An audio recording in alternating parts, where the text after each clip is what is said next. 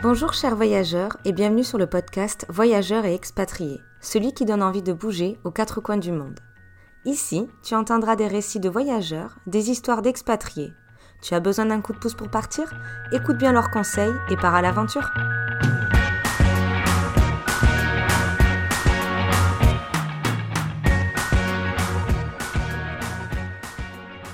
Bonjour chers voyageurs et bienvenue dans ce nouvel épisode. Aujourd'hui, nous sommes accompagnés de Delphine et Benoît qui vivent en Inde en famille depuis mars 2019. Delphine et Benoît, je vous laisse vous présenter. Bonjour à tous. Donc euh, nous, donc c'est Delphine et Benoît, 38 euh, ans, bientôt 39 ans, et effectivement, nous, sommes arrivés en Inde euh, en mars 2019, et donc ça fait bah, maintenant quasiment trois ans que nous sommes sur place.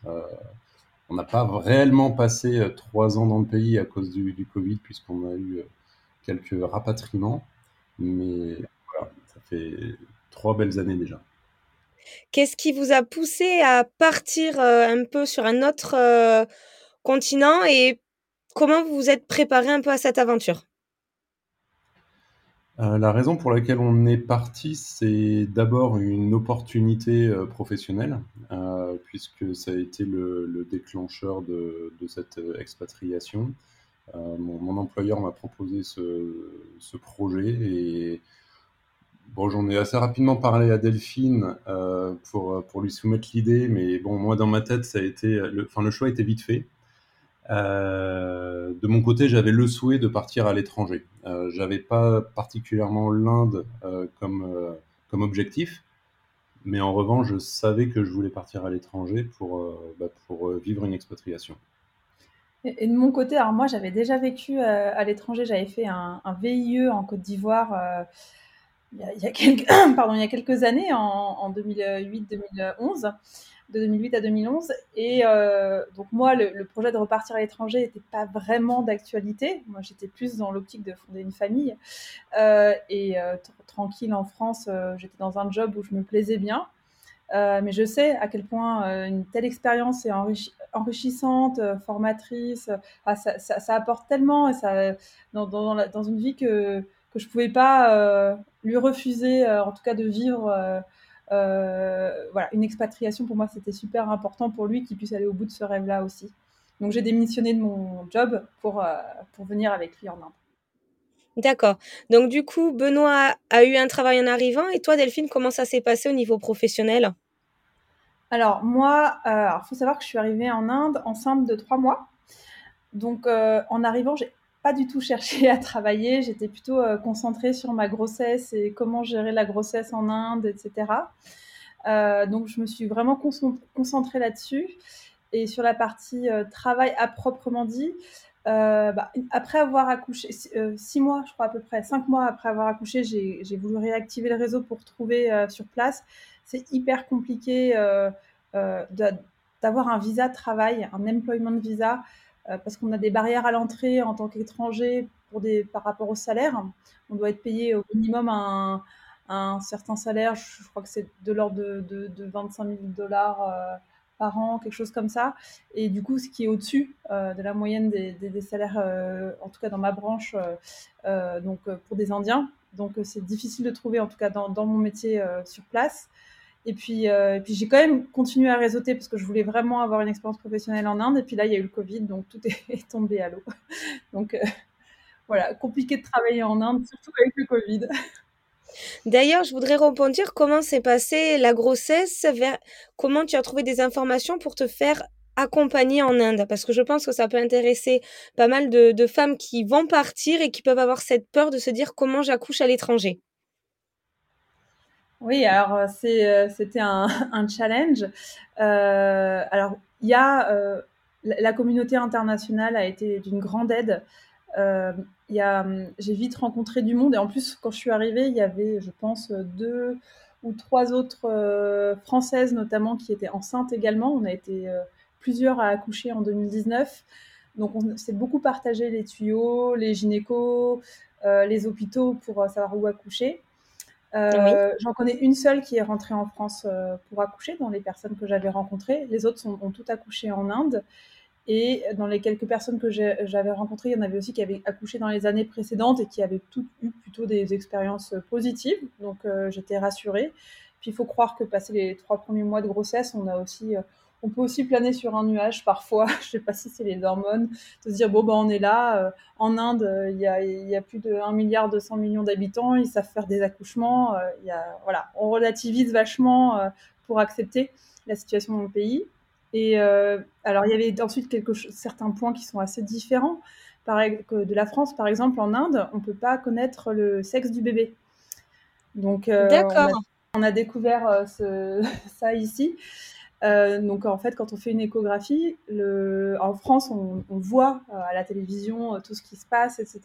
dans, le ventre, dans l'utérus. Et en Inde, en fait, l'échographe garde l'écran tourné vers elle. moi, c'était une femme pour le coup, et, seulement à la fin, elle montre l'échographie sur l'écran sans montrer le, la partie pour qu'on voit le sexe du bébé. Bon sait pas non plus lire une échographie, nous, mais, mais du coup, c'est caché, c'est complètement illégal, en fait. Et puis, euh, il y a même des panneaux dans le, dans le cabinet d'échographie qui disent euh, que c'est soumis à amende et à peine euh, d'emprisonnement si jamais on cherche par tout moyen à connaître le sexe du bébé. Ça, c'est dû parce qu'il y avait des préférences par rapport à avoir une fille ou un garçon ou c'est religieux? Comment est-ce que vous avez essayé de chercher à savoir à quoi ça correspond? C'est principalement culturel. Euh, il faut savoir que c'est euh, pour des familles indiennes, généralement, c'est plus simple d'avoir un garçon euh, qu'une fille. Et donc, alors principalement dans, dans, les campagnes en tout cas, mais il y a eu beaucoup d'infanticides. il doit sûrement y en avoir encore beaucoup auprès de, bah, de, de bébés féminins. Fœtus fille. Donc il y a eu cette partie, on va dire, période de grossesse. Mais sinon, avant de partir, quelles ont été les grandes étapes de préparation de votre euh, venue en Inde? Alors, en réalité, je... on ne s'est pas énormément préparé. Enfin, alors, on s'est préparé, mais... Alors, en fait, Delphine avait déjà voyagé en Inde, donc elle avait déjà une idée du, pays, euh, de ce que ça pouvait euh, il se trouve que moi, pour le travail, j'avais déjà beaucoup voyagé en Inde, mais bon, pour le travail uniquement, donc il y a tout un tas de facettes du pays que je ne connaissais pas, mais voilà, autour de les deux années précédant notre expatriation, j'avais déjà passé euh, beaucoup de semaines euh, en Inde. Donc on n'allait pas complètement vers l'inconnu. Euh, et puis, bon après, je pense aussi dans notre manière d'être et de voyager, il y a aussi pas mal de choses qu'on aime découvrir sur place. Donc on évite de trop, de trop fouiller et de trop se documenter. On n'est pas dans le surcontrôle. Et, puis accessoirement, on, est parti bah, avec ton employeur qui est une grosse entreprise, qui a l'habitude de gérer des expatriés. Donc il y avait quand même aussi un côté rassurant de se dire qu'on part pas euh, comme ça à l'aventure juste à allez on va ouvrir une boîte en Inde non c'est pas du tout ça là on partait quand même dans un dans un cadre qui était euh, quand même assez défini et avec euh, des aides aussi du côté de, de l'employeur quoi oui parce que là c'est un contrat à l'étranger avec une entreprise française oui, oui c'est ça, ouais. Ils ont aidé pour la partie déménagement, ils ont pu accompagner pour vous aider à chercher un logement. Oui, tout à fait. Ouais. D'accord, oui, ça c'est intéressant parce que ça facilite, euh, comme euh, vous disiez. Au niveau de, hum, donc de votre arrivée, il y a eu le travail, il y a eu la grossesse. Comment vous avez fait après pour euh, donc le, votre enfant et après la venue de, de ta fille Benoît pour les intégrer au niveau du système scolaire? Alors, euh, du coup, donc euh, moi, quand il y a eu le Covid hein, entre temps, donc euh, il y a, y a une, certaine période passée en France, mais en gros, en Inde, il y a, en tout cas, là où on est, on est à Pune, donc on est à 150 km de, Bombay, de Mumbai, dans le Maharashtra. il y a quand même pas mal d'écoles type un peu Montessori ou Waldorf Steiner pour les enfants, avec des approches, on va dire, un peu plus euh, créative euh, et, euh, et, variée autour de, des apprentissages de l'enfant. Et j'ai eu d'abord accès à un, quelque chose qui s'appelle P2P programme, donc Parent. Euh, P2P, ce que ça voulait dire. Par, non, parent toddler programme, voilà. donc c'est à dire que moi j'allais à l'école avec elle, c'était une heure et demie par jour, trois fois par semaine, donc pour, pour commencer l'école comme ça. Bon après on a été rapatriés à nouveau en France, et quand on est rentré, elle avait deux ans. Et là, elle est rentrée en ce qu'on appelle pre-nursery school. C'est un peu, c'est comme s'il y avait une classe avant la première maternelle en fait en France. Donc là, elle va à l'école maintenant trois heures par jour, cinq jours, cinq jours par semaine. Elle adore. Euh, ils apprennent des chansons, ils font de la peinture, quoi. Tout, tout ce qu'on n'a pas envie qu'ils fassent, euh, que les enfants fassent chez nous, parce que ça, ça, ça, fait pas mal de bazar, et ben ils le font à l'école et elle adore, c'est génial, elle adore sa maîtresse. Tout est en anglais. Euh, du coup, elle parle. Bah, après, à deux ans, le, cerveau c'est une éponge, donc euh, elle parle bien anglais, elle comprend, elle comprend aussi l'hindi, un peu le marathi, qui est la langue locale. Euh, ils ont même des cours d'espagnol à l'école. c'est énorme. Oui, alors ça fait beaucoup de langues, moi je trouve, mais la, maîtresse m'a dit que c'était important. En tout cas, en Inde, ils, ils, disent vraiment qu'avant les 7 ans, c'est là que tout se joue et que du coup, faut exposer l'enfant à un maximum de langues, de d'approches de, matières, euh, d'art, de sport, etc., etc voilà, donc ça, ça se passe super bien. Et euh, pour euh, Liv, du coup, je te. Ouais, mais pour, pour Liv, la, la, principale crainte, c'était au niveau de la langue, puisqu'elle était sur, le, euh, sur un système scolaire français classique.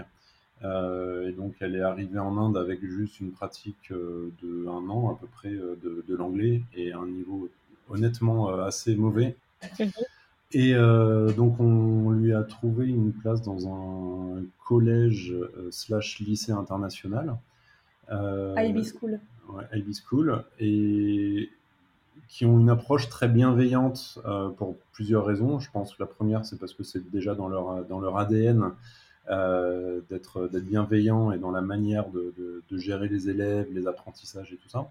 Et la deuxième raison, c'est que fait, ils ont aussi énormément l'habitude d'accueillir des élèves étrangers qui parlent pas forcément l'anglais, des élèves qui viennent de tous les pays du monde. Euh, l'école dans laquelle elle est, il y a la moitié d'Indiens et l'autre moitié, c'est des gens qui viennent des États-Unis, d'Europe ou d'Asie. Et donc, en fait, ils sont habitués à gérer ce genre de, situation. Donc, elle s'est retrouvée euh, bah, très bien encadrée. Euh, et puis surtout, bah, l'école sait s'adapter à ces élèves qui sont en phase d'apprentissage. Donc voilà, c'est très bienveillant et pour l'instant, après presque deux mois, ça, bah, le bilan pour l'instant est positif, ça se passe très bien. Et du coup, son niveau d'anglais, euh, vous l'avez vu s'améliorer avec tout ça ou ça prend un peu plus de temps? Alors, c'est dur à dire. Moi, je pense qu'il s'améliore. En tout cas, déjà sur la compréhension, il s'améliore, puisque tout départ, euh, elle comprenait vraiment rien quand quelqu'un lui parlait en anglais avec surtout les accents indiens. Euh, maintenant, elle comprend, elle comprend ce que disent les profs euh, à l'école, par exemple. Elle comprend ce que, dit euh, le chauffeur ou des gens qu'on rencontre avec qui on, va passer du temps. Et puis ensuite, pour l'instant, son niveau d'anglais, là où il s'est amélioré, je pense, c'est qu'elle est capable d'un peu plus se lancer et, et, elle ose en fait. Et je pense que c'est ça qui est vraiment le, déclic pour moi. Et voilà. Aujourd'hui, je peux pas dire qu'elle parle parfaitement l'anglais, c'est sûr, on en est encore loin, mais en tout cas, elle comprend et elle ose essayer faire des phrases, et déjà, c'est un grand pas en avant. Oui, c'est très bien parce qu'à son âge, même si c'est plus de 7 ans, comme euh, Delphine disait par rapport à l'âge où on peut vraiment ingurgiter beaucoup d'informations, c'est un énorme plus pour elle d'être imprégnée dans le monde anglais, euh, en fonction de ce qu'elle voudra faire plus tard, même si c'est assez tôt. En tout cas, c'est une belle chance qu'elle a d'avoir pu vous, euh, vous rejoindre pour découvrir ce que c'est la vie dans un autre pays. Et d'ailleurs, est-ce que vous avez réussi à avoir avec elle tout ce qu'elle a un peu pu ressentir ou les chocs culturels qu'elle n'arrive pas forcément à assimiler du fait de ces déjà deux premiers mois Alors pour l'instant, on n'a pas on n'a rien observé de particulier. Euh, j'ai envie de dire que le choc culturel est, je pense, plus violent ou plus important pour les adultes que pour les enfants. c'est mon avis. Euh, euh, j'ai l'impression que nous, en tant qu'adultes, on se rend compte de beaucoup plus de choses que les enfants. Il y a plein de choses qui paraissent peut-être naturelles ou, ou qui ne réalisent pas que nous, on réalise. Donc, Bon, voilà, pour l'instant, euh, il n'y a rien eu, à mon avis, de, de particulier sur le choc culturel. Euh, bon, ça a l'air de bien se passer. Bon, c'est le principal. Et vous, cette euh, du coup vie à 4, comment vous le vivez? Ah, C'est un nouvel équilibre. Ouais. donc, est-ce que c'est pas forcément simple mais, mais voilà, on fait ce qu'il faut pour que ça se passe bien. Et puis bon, il y a, y a Vie à 4, il y a Vie avec une préado, euh, voilà, ça, ça change, hein, c'est pas pareil que Vie avec, un, avec une jeune enfant de 2 ans. et puis il y a aussi le côté famille recomposée, qui est potentiellement toujours challengeant, autant en, France qu'en Inde d'ailleurs. Oui, ça c'est pas lié au pays. Voilà, c'est pas lié au pays. Donc, euh, donc voilà, donc faut, ça, ça nécessite des, des efforts euh, de chaque partie. c'est normal. je viens aussi d'une famille recomposée, c'est pas toujours simple. Donc à l'étranger avec un changement de culture, mais en tout cas, ça permet d'avoir se recentrer sur vraiment la famille et d'avoir euh, pas mal de souvenirs en commun et se créer un nouveau cocon. Ça c'est vrai. Vous m'avez dit que ça faisait trois ans.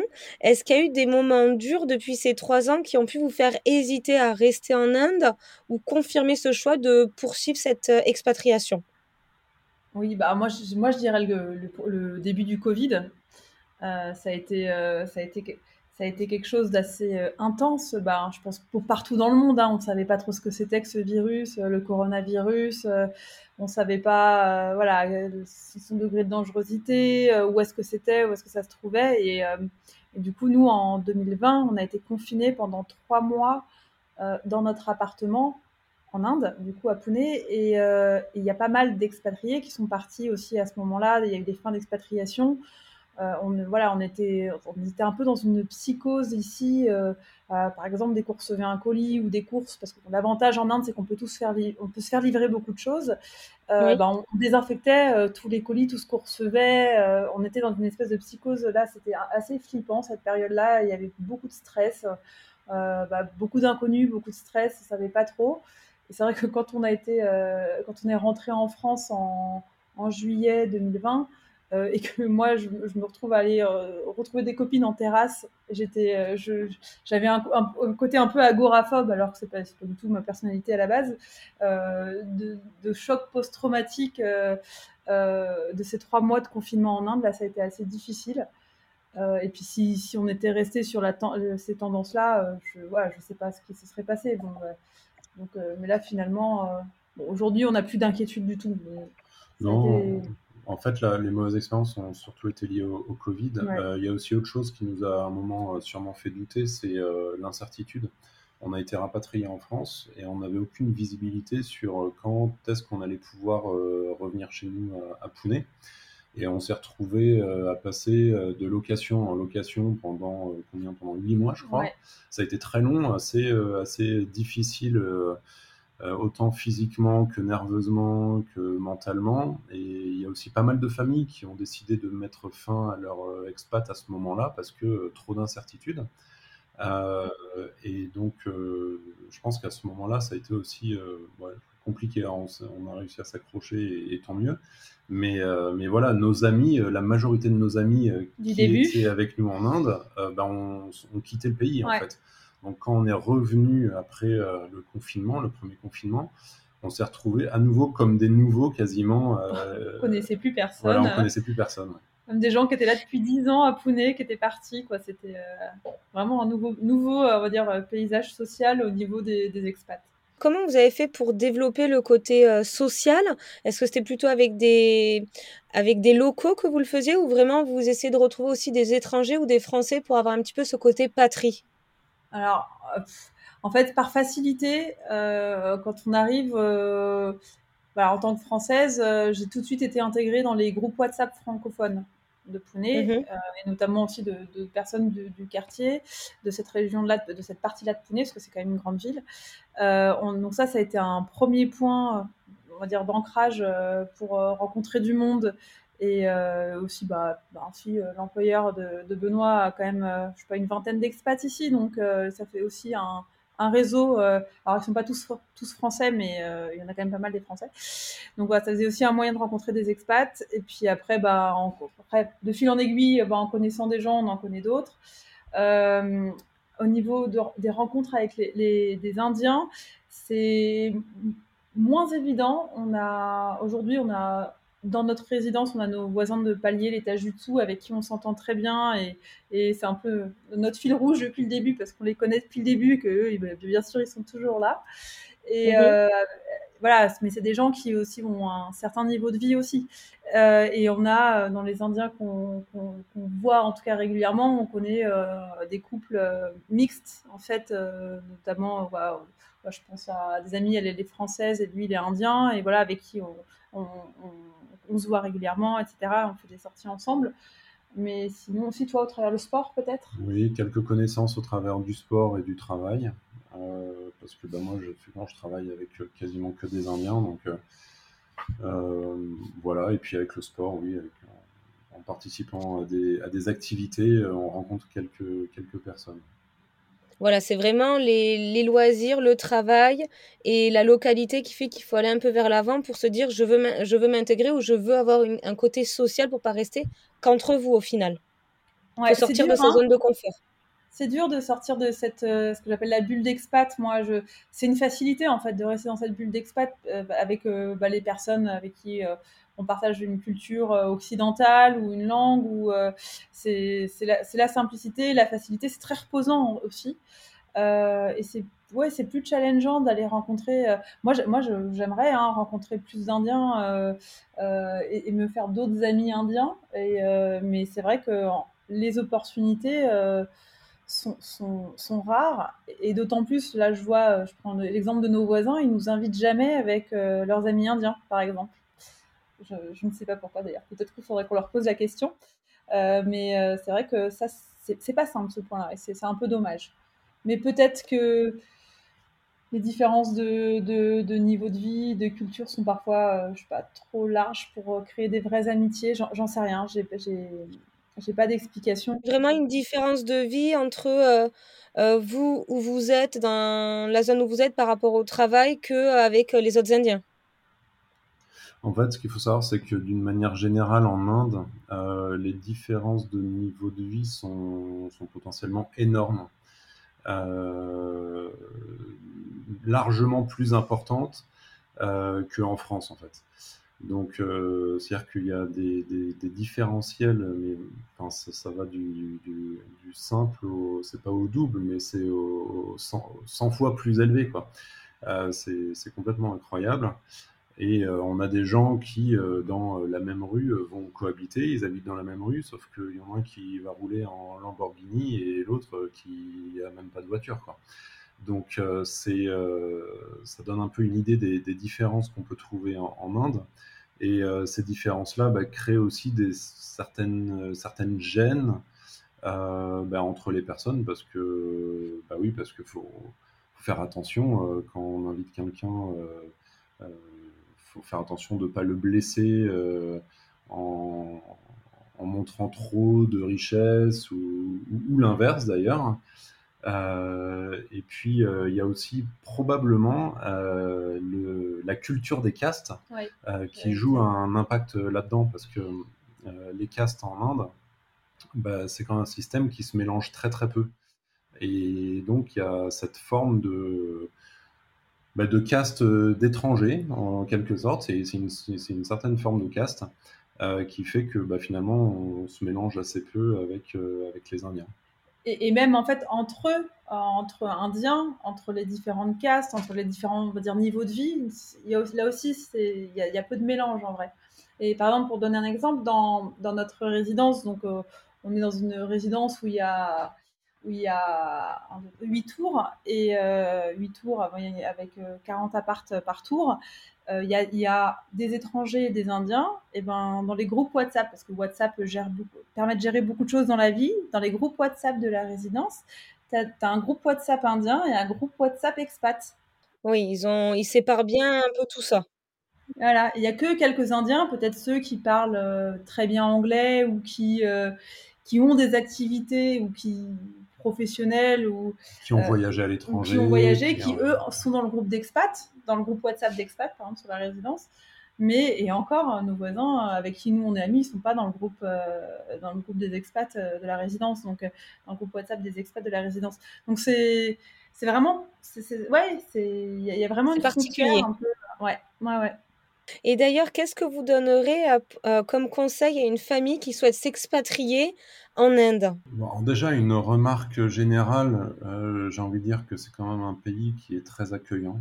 Ah oui. Globalement, on est toujours super bien accueillis, peu importe où on va. C'est voilà, c'est un pays qui est hyper accueillant. Encore plus, j'ai envie de dire, pour une famille avec enfants, parce que les Indiens, ils adorent les enfants. Euh, l'enfant, c'est un véritable passeport pour, euh, bah, pour euh, la bonne humeur, la bonne ambiance, les sourires, et, tout ça. Donc, de ce point de vue-là, c'est quand même assez simple de, de s'installer en Inde. Après, je pense que Bon, encore une fois, on n'a pas eu beaucoup de mauvaises surprises, mais bon, il y a deux, trois choses, à mon avis, qui, qui peuvent être impactantes et importantes. Euh, une d'elles, c'est bah, le climat, euh, parce que bah, le climat est, pas stable ici. Euh, il y a une période de l'année pendant 2-3 mois où il fait extrêmement chaud. Donc, c'est des mois qui sont assez pénibles à, vivre, où on vit principalement enfermé avec la climatisation, tout ça. Donc, c'est pas forcément les, les, mois les plus agréables. C'est mars, avril, mai, grosso modo. enfin, avril, mai, juin même. Ensuite, il y a les mois de mousson, donc c'est pareil, ça dure 2-3 euh, mois où là il pleut énormément, c'est très humide. Donc, euh, il y a 90% d'humidité. Voilà, c'est euh. inondé partout, c'est assez inconfortable à vivre. Et puis entre les deux, il y a une saison sympa. il y a 6 mois qui sont très sympas, c'est tout, l'hiver. Voilà, donc l'hiver pour les Indiens, donc c'est comme le printemps pour nous, c'est un climat très agréable, il fait frais la nuit, il fait bon la journée, on est, on est vraiment bien. Donc voilà, donc peut-être le climat, c'est une des choses. Euh, faut en être conscient. Voilà, faut en être conscient. Faut apprendre à, à, lâcher prise et à ne pas vouloir être dans le contrôle de, de tout. Euh, parce qu'en fait, euh, notre façon de penser, alors je vais dire française parce que c'est ce que je connais le mieux, mais de se dire, bah tiens, par exemple, j'ai demandé à quelqu'un de venir euh, réparer le, frigo, il va, la personne dit qu'elle va venir à 11h, je m'attends à ce qu'elle vienne à 11h, et si elle vient pas à 11h, bah, je lui passe un savon quoi, à la, française. quoi. En Inde, faut pas s'attendre à... Voilà, faut, faut vraiment lâcher prise sur...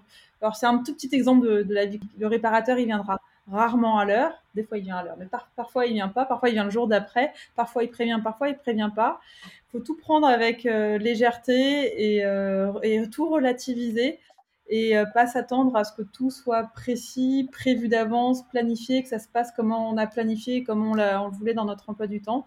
Il faut laisser cette place à, l'incertitude. Il faut l'accepter.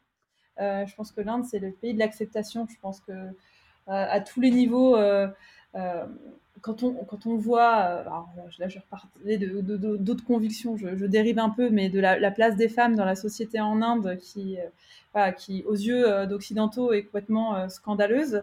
Et le, peu de rébellion qu'il y a par rapport à cette situation, il y, a une sorte d'acceptation de son sort, de sa place, des choses.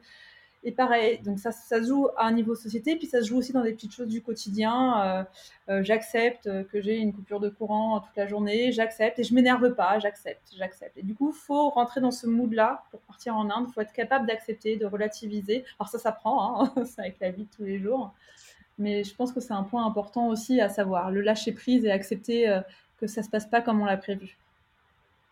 Mais d'ailleurs, heureusement que c'est un peu votre état d'esprit d'être parti sans vraiment avoir tout préparé. Au final, euh, si vous auriez tout calé, vous, vous serez tombé un petit peu dénu à la fin à dire ça marche pas comme on avait prévu. Donc, euh, c'est bien de le préciser qu'il faut cet état d'esprit. Et si on peut être très rigide au niveau de l'organisation, mais de le savoir avant, ça va pouvoir aider quelques familles si elles souhaitent se lancer. Donc, c'est merci pour ces trois importants conseils. Je voudrais rebondir sur un sujet euh, qui, qui m'intéressent et qui vont pouvoir intéresser beaucoup euh, d'auditeurs, c'est euh, votre projet autour de la BD. Est-ce que vous pouvez nous dire comment ce projet vous est venu à l'idée et nous expliquer euh, ce qu'il en est? Alors, alors déjà à la base, on, est des personnes qui, enfin, on aime, on aime partager nos expériences à travers différents médias. Instagram, la photographie, les textes. Euh, un on, blog, on, tient un blog, on écrit beaucoup, euh, voilà. Donc on aime, on aime partager nos expériences. Il se trouve que euh, on aime aussi beaucoup la bande dessinée et on s'est lancé dans ce projet de, de, bah, de raconter notre expérience de l'expatriation en Inde dans une bande dessinée. donc bon, c'est un projet qui est assez jeune. Hein. On a commencé il y a, il y a deux mois, trois mois. Euh, mais, euh, mais, voilà, l'idée c'était de, rendre euh, peut-être quelque chose d'un petit peu plus, un peu plus graphique, quelque chose qui soit assez proche de la réalité, c'est-à-dire que bah il y a des trucs qui sont drôles, il y a des choses qui sont juste moins drôles. Enfin, j'ai envie de dire la, vie du quotidien. Mais la bande dessinée nous permet de retranscrire bah, tout un tas de situations, d'émotions, de, de, choses d'une manière un petit peu plus euh, accentuée, on va dire. Euh, et, je trouve que ça peut mettre bien en valeur ou en relief, en tout cas, ça peut donner du relief à, l'histoire. D'accord, bah, c'est super intéressant que vous ayez voulu mettre, ben, concrétiser un projet. D'ailleurs, on peut le voir sur votre compte Instagram qu'il y a quelques petites euh, images de, de BD. Euh, comment ça va se passer? Est-ce que vous pensez le publier prochainement ou c'est encore vraiment qu'au début, comme, euh, comme, vous, comme tu disais, Benoît? Quel est le délai pour vous? Euh, ah, C'est une bonne question. alors, déjà, on n'a pas terminé complètement le scénario, donc on ne connaît pas exactement le nombre de pages finales de, de la BD, mais d'après ce qu'on a calculé pour l'instant, le, il y a à peu près 20% des pages qui sont déjà créées. Euh, maintenant, la prochaine étape, ça va être de trouver un, éditeur. le but, c'est vraiment de publier. Voilà. D'aller au bout du projet et, euh, et, de, le publier. Voilà, donc on veut publier, il faut qu'on trouve un éditeur. Euh, et une fois qu'on aura l'éditeur, on pense aussi bah, s'appuyer sur l'éditeur pour avoir quelques conseils pour pouvoir bah, améliorer le travail pour les pages restantes. Mais bon, voilà, c'est quand même un projet au long cours. je ne pense pas qu'il verra le jour cette année. Euh, je pense que ce sera au mieux en 2023. Mais en tout cas, euh, l'objectif, c'est d'essayer de, boucler ça avant la fin de notre expatriation. Euh, puisque bah voilà, après, on sera un petit peu moins dans l'ambiance, donc ce sera peut-être un petit peu plus dur d'avancer là-dessus. D'accord. Parce que vous savez quand est-ce que vous souhaitez rentrer en France ou c'est une approximation? Alors, on ne sait pas exactement quand on veut rentrer en France, mais on sait qu'on est encore là pour un petit peu plus d'un an. D'accord, bon, c'est intéressant, ça vous permet d'avoir plusieurs vécus et de pouvoir continuer à retranscrire et de d'alimenter cette, euh, future BD. Ouais, tout à fait. Le plus important, c'est de trouver le temps pour, euh, le temps entre la vie quotidienne avec, euh, deux enfants, nos vies professionnelles, nos activités, sportives et sociales, de trouver aussi le temps pour avancer sur, sur ce projet. Oui, parce qu'une vie à expatriation, c'est au final comme une vie en France, on est quand même, on se réveille le matin, on va au travail, il y a les enfants, on va se coucher. C'est pareil, c'est juste qu'on le vit dans un autre endroit, donc il y a, on est encore plus capté par tout ce qui nous entoure vu que c'est euh, c'est peu connu, c'est tout nouveau. Oui. Ah J'ai une dernière question, mais avant ça, je voulais savoir si vous avez quelques conseils ou quelques commentaires à vouloir transmettre par rapport à votre vie en Inde avant que je passe à la question finale. Allez-y. c'est bien Non, non, tenter l'aventure. Je, je, pense que de toute façon, quand on, quand on a une proposition pour partir à, l'étranger, on trouve toujours des témoignages, que ce soit via des podcasts euh, comme le tien, via euh, des groupes sur Facebook, euh, via des blogs, via des carnets de voyage partagés, etc. et on retiendra toujours les informations qui nous intéressent. Si on n'est pas motivé, on retiendra que les témoignages qui nous plaisent pas. Si on est super motivé, on retiendra que les témoignages qui nous plaisent. Donc c'est trouver au fond de, chacun, que chacun trouve au fond de soi, de lui-même, s'il souhaite partir et s'il souhaite, il faut y aller. Mais c'est bien dit. Donc oui, donc l'Inde, c'est un pays qui est très dense, qui est très riche culturellement, donc il y a énormément de choses à voir, énormément de choses à apprendre. Euh, mais c'est aussi un pays qui est très grand géographiquement, donc il faut aussi essayer de se prévoir du temps pour, bah, pour pouvoir voyager et découvrir le pays, parce que bah, c'est tellement grand qu'entre le nord, le milieu et, le sud de l'Inde, l'est et l'ouest, euh, il y a des choses complètement différentes. Euh, et c'est quasiment euh, comme si on voyageait dans un autre pays. Donc il faut essayer, je pense, pour éviter d'avoir trop de frustration, de se dégager du temps pour, pour pouvoir en profiter. D'accord, ben merci pour ces retours. Alors ma dernière question, c'est donc chacun votre tour, je pense que vous pourrez répondre. Qu'est-ce que signifie le mot voyage pour vous? Je dirais aventure et effervescence. Je te réponds avec deux mots, j'aurais pu faire une phrase. C'est très bien. Mais voilà, aventure et effervescence. Et pour moi, le voyage, c'est euh, bah, la découverte et, l'aventure. Merci beaucoup euh, Delphine et Benoît pour euh, ces retours d'expérience. J'espère que ça motivera plus d'une personne et des familles à partir aussi en Inde ou ailleurs. Dans tous les cas, je mettrai en commentaire euh, du podcast votre lien vers Instagram pour que les personnes puissent suivre votre aventure au niveau de votre BD et de votre aventure tout court s'ils souhaitent vous poser des questions. Euh, voilà, merci tout simplement pour ce partage. Merci à toi pour euh, du coup le temps que tu nous as accordé et pour ton invitation. Et puis bah, pour ceux qui écoutent le podcast, si vous avez des questions, sur d'autres questions sur l'Inde, n'hésitez pas à nous contacter aussi directement via le, le, compte Instagram. On sera un plaisir de répondre à vos questions. Au revoir. Au revoir. Merci à toi d'avoir écouté le podcast jusqu'à la fin. J'espère que cet épisode t'aura fait voyager le temps de quelques minutes. N'hésite pas à donner ton avis sur la plateforme où tu l'écoutes. À la prochaine!